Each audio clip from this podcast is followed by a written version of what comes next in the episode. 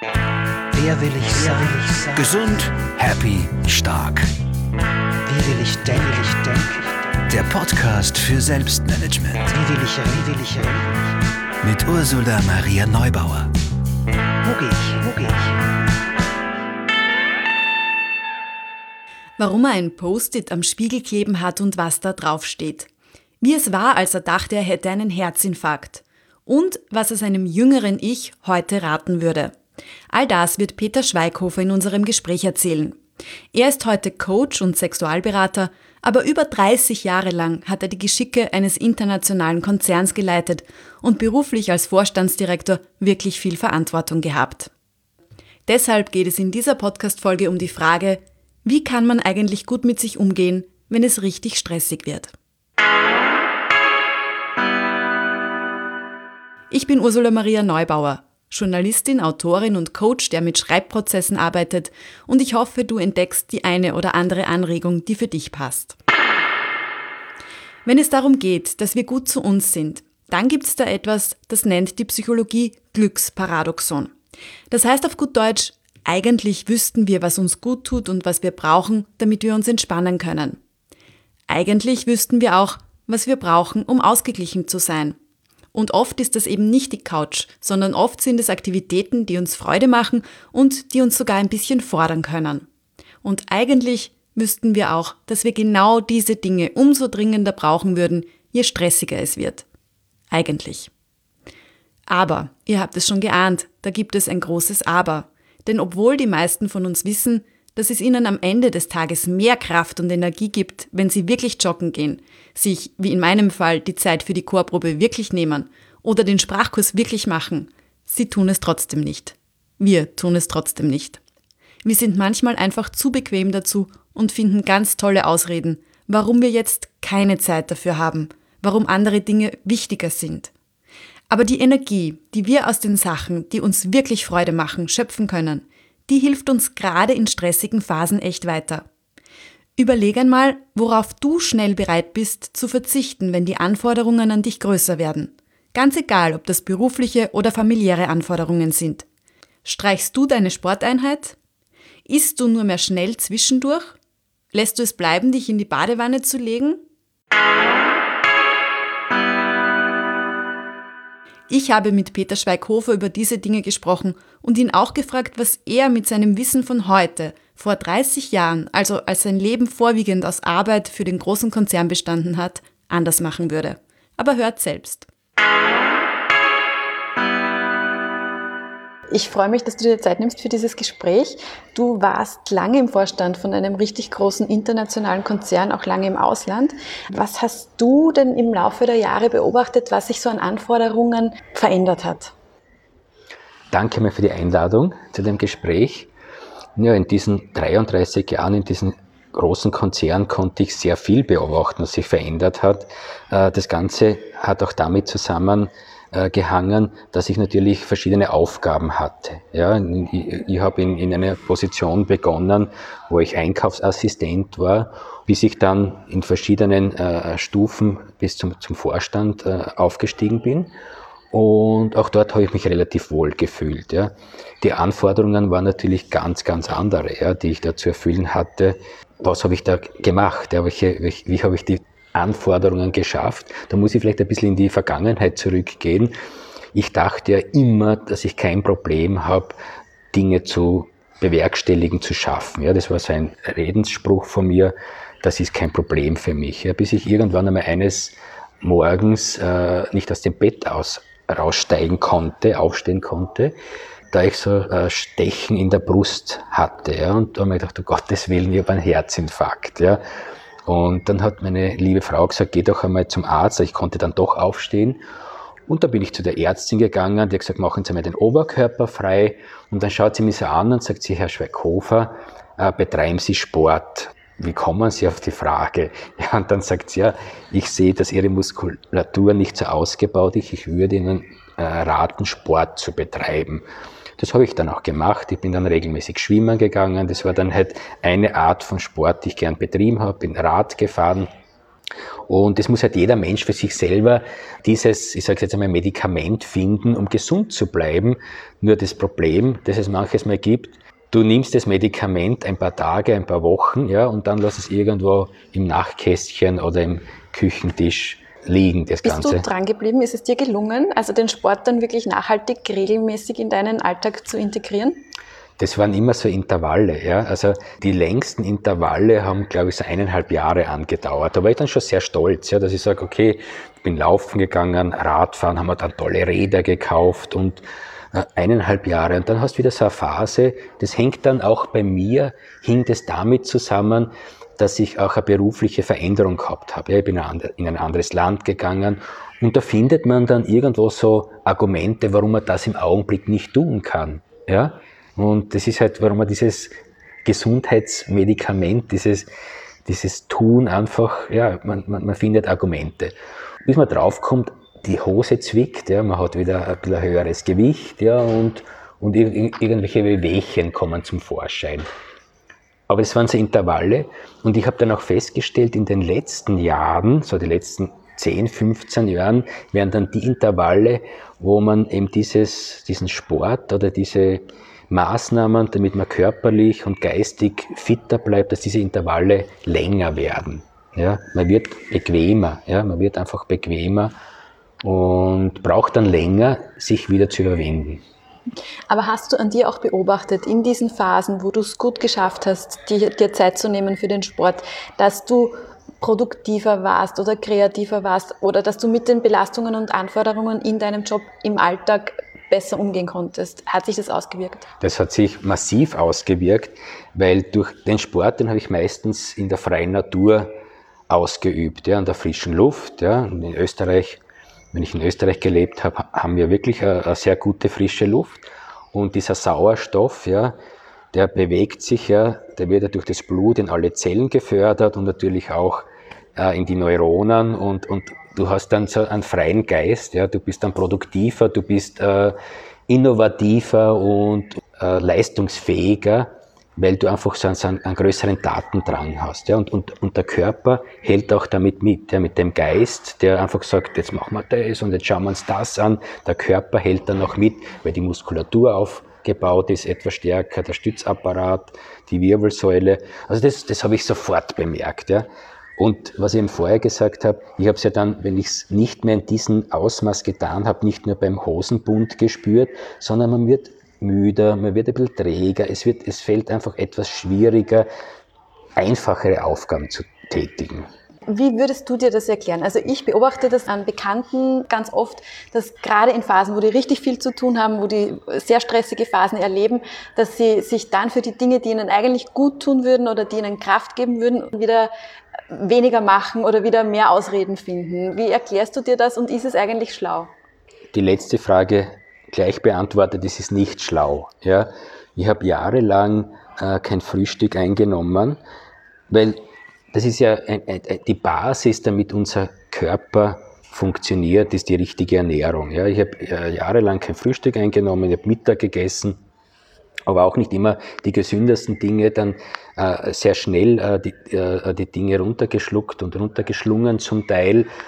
Und es ist nicht klug, sich nicht regelmäßig und gesund zu ernähren. Es ist nicht klug und smart, sich nicht regelmäßig in der frischen Natur zu bewegen oder auch ins Fitnessstudio zu gehen, ja, weil sich das sofort auf den Körper negativ auswirkt. Ja. Wenn man sich vorstellt, dass das Gehirn, da gibt es die verschiedensten Studien, 30 Prozent der Energie verbraucht, die wir zu uns nehmen, ja, und, und dann nimmst du irgendein Fastfood zu dir und isst schnell, was der Körper nicht richtig verdauen kann. Also das habe ich auch erlebt und das habe ich dann immer wieder korrigiert, ja. Aber man fällt leider in diese Phasen hinein, ja.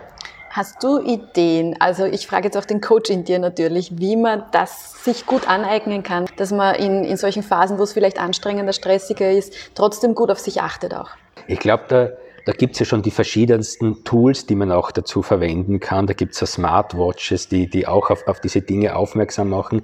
Aber es ist im Endeffekt die eigene äh, Konsequenz. Ja? Ich glaube, man muss einmal etwas selber gefühlt haben, erlebt haben und, und ja vielleicht auch etwas gelitten haben darunter, ja, dann prägt sich das auch in deinem Gehirn ein, in deinen Neuronen. Und dann, wenn, wenn du dann wieder in die Nähe kommst zu so einer Phase, dann äh, schalten die da oben, dann feuern die. Und dann, das das Selbstbestimmte, das das Wichtigste überhaupt ist, ja. Äh, mir hat es weniger geholfen, wenn mich wer darauf aufmerksam gemacht hat, sondern es war einfach diese Erinnerungen, die bei mir abgespeichert waren, Peter, denk doch nach, wie es dir damals gegangen ist, wie du einfach deinen Körper vernachlässigt hast. Ja? Und ich habe mir so Uhren gekauft, ja, ich habe so, ich hab Sportequipment, ich kann mich erinnern, da war im Ausland, da habe ich mir so ein Sportzimmer eingerichtet. Das habe ich auch in Österreich das hilft alles nichts. Ja. Du kannst da Post-it an die äh, Wand hängen, im Badezimmer, an den Spiegel. Das hilft schon mehr. Ja. Das habe ich jetzt vor kurzem wieder gemacht, vor kurzem, vor zwei Jahren. Da habe ich so ein gelbes Post-it. Jeden Morgen muss ich da in den Spiegel hineinschauen und mit einem Smiley.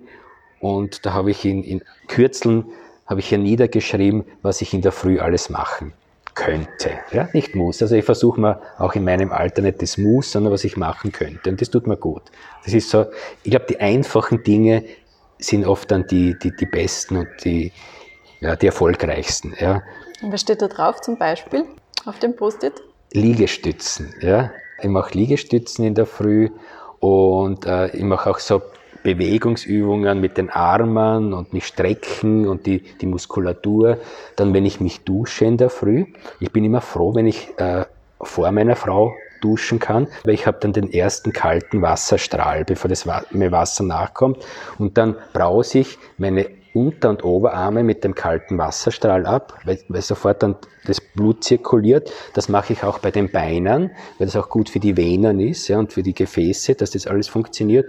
Und es dauert dann halt ein paar Sekunden und vielleicht hat mir dann meine Frau dann schon ein paar Mal so etwas lauter schreien gehört, wenn ich das kalte Wasser spüre, weil dieser, dieser erste angenehme Kälteschub oder Kälteschock für manche wirklich den Kreislauf aktiviert. Ja? Und es gibt auch Genussmittel, die einem gut tun, ja? die einen beleben.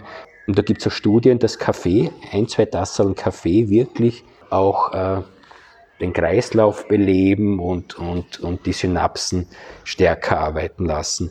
Und wenn, wenn dein Geist, ja, wenn dein Gehirn vernünftig arbeitet, dann erinnerst du dich, geh doch, mach doch deine Pausen. Das ist nämlich ganz wichtig. Das wollte ich noch erzählen, warum man manches Mal dort hineinfällt. Ja. Man ist so in der Arbeit vertieft, ja, dass man vergisst zu essen, dass man bis um Mitternacht äh, arbeitet. Ja. Und da braucht man eben diese Erinnerungen. Und da gebe ich, das gebe ich auch hier bekannt. Das ist auch nichts Neues. Ich habe im Computer auch immer wieder meine Reminder. Äh, zum Beispiel habe ich jetzt da eingegeben seit ein paar Monaten, was ich nicht konsequent mache, ab 17 Uhr nichts mehr zu essen. Ja? Also ich versuche jetzt diese 16 Stunden Intervalle einzuhalten und das tut auch gut, weil der Schlaf, Ernährung, der Schlaf ist wahnsinnig wichtig, dass du einen gesunden, tiefen Schlaf hast, ja, dass du in diese REM-Phasen hineinkommst. Das braucht der Körper. Der Körper erholt sich im Schlaf, der Körper wächst heilt sich im Schlaf, ja, und das ist ganz wichtig. Ja. Was würde denn der Peter von heute, dem Peter von vor 25 Jahren raten, mit dem, was er jetzt alles weiß, wie er sich spürt, welche Tools er für sich gefunden hat? Was würdest du deinem früheren Ich noch an die Hand geben? Ja, im Endeffekt würde ich diese Dinge, die ich vorher schon gesagt habe, achte auf deinen Körper. Nur du kannst selbstbestimmt ja, auf deinen Körper achten. Du kannst zwar, du kannst zwar Ratschläge entgegennehmen, aber hör auf die Stimme deines Körpers. Und wenn es nur so Kleinigkeiten sind, ja, wenn du mal Kopfschmerzen hast, wenn du müde bist und nicht weißt, warum bist du müde, ja, ernähre dich richtig, ja, bewege dich, ja, schlafe mindestens deine sieben, acht Stunden, ja, aber schlafe wirklich. Wenig Alkohol, Rauchen sowieso nicht, ja, also alle diese Dinge würde ich versuchen, dem Peter heute zu raten. Die Frage ist nur, ob er das annimmt. Ja. Was würde er denn für Gegenargumente finden, der Peter von damals? Der würde vielleicht nur seine Aufgaben sehen, der würde das Time-Management sehen, dass er das, diese Aufgabe bis zu dem Zeitpunkt zu erledigen hat und da gibt es keine Zeit zur Ernährung und das brauche ich nicht, ja, das, das schaffe ich. er würde wahrscheinlich gar nicht an seinen Körper denken. Ja? Das ist leider bei sehr vielen jungen Menschen, wobei ich das bei meinen Kindern und, und Schwiegerkindern jetzt immer mehr erkenne, dass die viel körperbewusster sind, ja? sich viel mehr Freizeit nehmen ja? und, und dass, das, dass die Wertigkeit, sich Zeit für sich selbst zu nehmen, Auszeiten, Ruhe zu finden, ja? dass das viel höher jetzt angeschrieben ist, als wie noch vor 20, 30, 40 Jahren. Eine ganz eine tolle Entwicklung, die ich auch in der Zeit, wie ich noch in dem Unternehmen war, gefördert habe, dass eben junge Menschen oder überhaupt alle Unter äh, Mitarbeiter von mir äh, die Möglichkeit gehabt haben, sich immer die Auszeit zu nehmen, die sie benötigen. Ganz eine gute Entwicklung, ja. Du hast im Vorgespräch auch schon ein bisschen erzählt, dass sich deine Lebensqualität so wahnsinnig verändert hat. Wie würdest du das jetzt beschreiben im Vergleich zu vor 20 Jahren? Na, das hängt auch ein bisschen mit der, mit der Gefühlswelt zusammen. Ja? Wenn man äh, Top-Manager ist, und das möchte ich ganz klar sagen, jeder Mensch ist für sich ein Unikat. Ja? Man kann nicht sagen, so ist es bei Frauen, so ist es bei Männern, so ist es bei Managern, so ist es bei Kindern, so ist es bei Erwachsenen. Bei mir war das so, dass ich halt sehr stark im, im Beruf eingebunden war, mich sehr stark halt mit meinen Aufgaben verbunden habe und äh, die Gefühlswelt, dass ich sehr wenig auf meine eigenen Gefühle auf das Bauchgefühl, auf die Intuition geachtet habe. Ja? Und das hat sich wahnsinnig geändert. Ja? Ich habe eine, eine Masterarbeit auch geschrieben, wo es um Kommunikation geht und wo es auch um Intuition geht, um das Bauchgefühl. Und auch in den letzten Jahren in diesen Unternehmen musste ich feststellen, dass wir nach acht Stunden Vorstandssitzung, die best, dass die besten Entscheidungen aufgrund einer Bauchentscheidung kamen, nicht aufgrund von hunderten Kalkulationen, Diskussionen, sondern einfach aus dem Bauchgefühl heraus. Und Intuition, Bauchgefühl und überhaupt die Gefühlswelt ist ganz, ganz wichtig und die hat sich Gott sei Dank bei mir wieder geöffnet, verstärkt geöffnet und das tut dem Körper, dem Geist und der Seele sehr gut. Und das möchte ich gerne mitgeben, dass der, der Mensch wieder mehr auf sich selbst hört, ja, auf seine, seine innere Stimme und dass die, seine eigenen persönlichen Werte wieder mehr zum Tragen kommen, ja, dass, dass man sich selbst vertraut, ja, das ist ganz wichtig. Und vielleicht Dinge macht, die man sich glaubt, nicht leisten zu können. Zeit, höhere Ausgaben für hochwertige Lebensmittel, gute Kommunikation, Strahlen und positiv über Privat- und Berufsleben äh, zu denken. Das ist ganz wichtig. Der positive Geist in dir, der, der hält dich gesund und stark. Der Mensch soll wieder mehr auf sich selbst hören. Ich schwöre, ich habe ihn nicht bezahlt dafür, dass er das sagt, weil das ja ein bisschen das Credo dieses Podcasts ist. Aber ich finde natürlich, er hat recht. Wie könnte es anders sein? Also, schreib dir doch heute noch in einer Liste auf, welche Argumente du immer hast, warum du zurzeit nicht zum Sport gehen kannst, warum du dieses oder jenes Hobby aufgegeben hast, warum du gerade keine Zeit hast für das, was dir eigentlich Kraft und Energie geben kann, was dir Spaß macht und dir wahrscheinlich mal Energie gegeben hat. Und? Stimmt das alles? Wenn du ganz ehrlich zu dir bist, sind deine Argumente wahr? Sind sie wirklich wahr? Geh deine Liste am besten noch einmal durch und schreib dir daneben auf, also neben deine Argumente, warum das alles nicht geht, was es brauchen würde, damit sich die Dinge, die dir gut tun würden und die dich stärken würden, machen lassen. Wie könnte es denn gehen? Also, wer willst du sein? Die Person, die ständig Ausreden findet, warum sie jetzt keine Zeit für sich hat und dann drüber jammert? Oder die Person, die sich gut um sich kümmert, auch wenn es stressig wird und die einfach weiß, dass eine Stunde Sport oder die Chorprobe ihr mehr Kraft geben, als sie ihr Zeit rauben wird? Schau auf dich. Übrigens, wenn dich dieser Podcast inspiriert, dann freue ich mich über Sternchen, Bewertungen und Empfehlungen. Mehr Infos zu mir und meinen Workshop-Terminen findest du auch unter ursulaneubauer.at.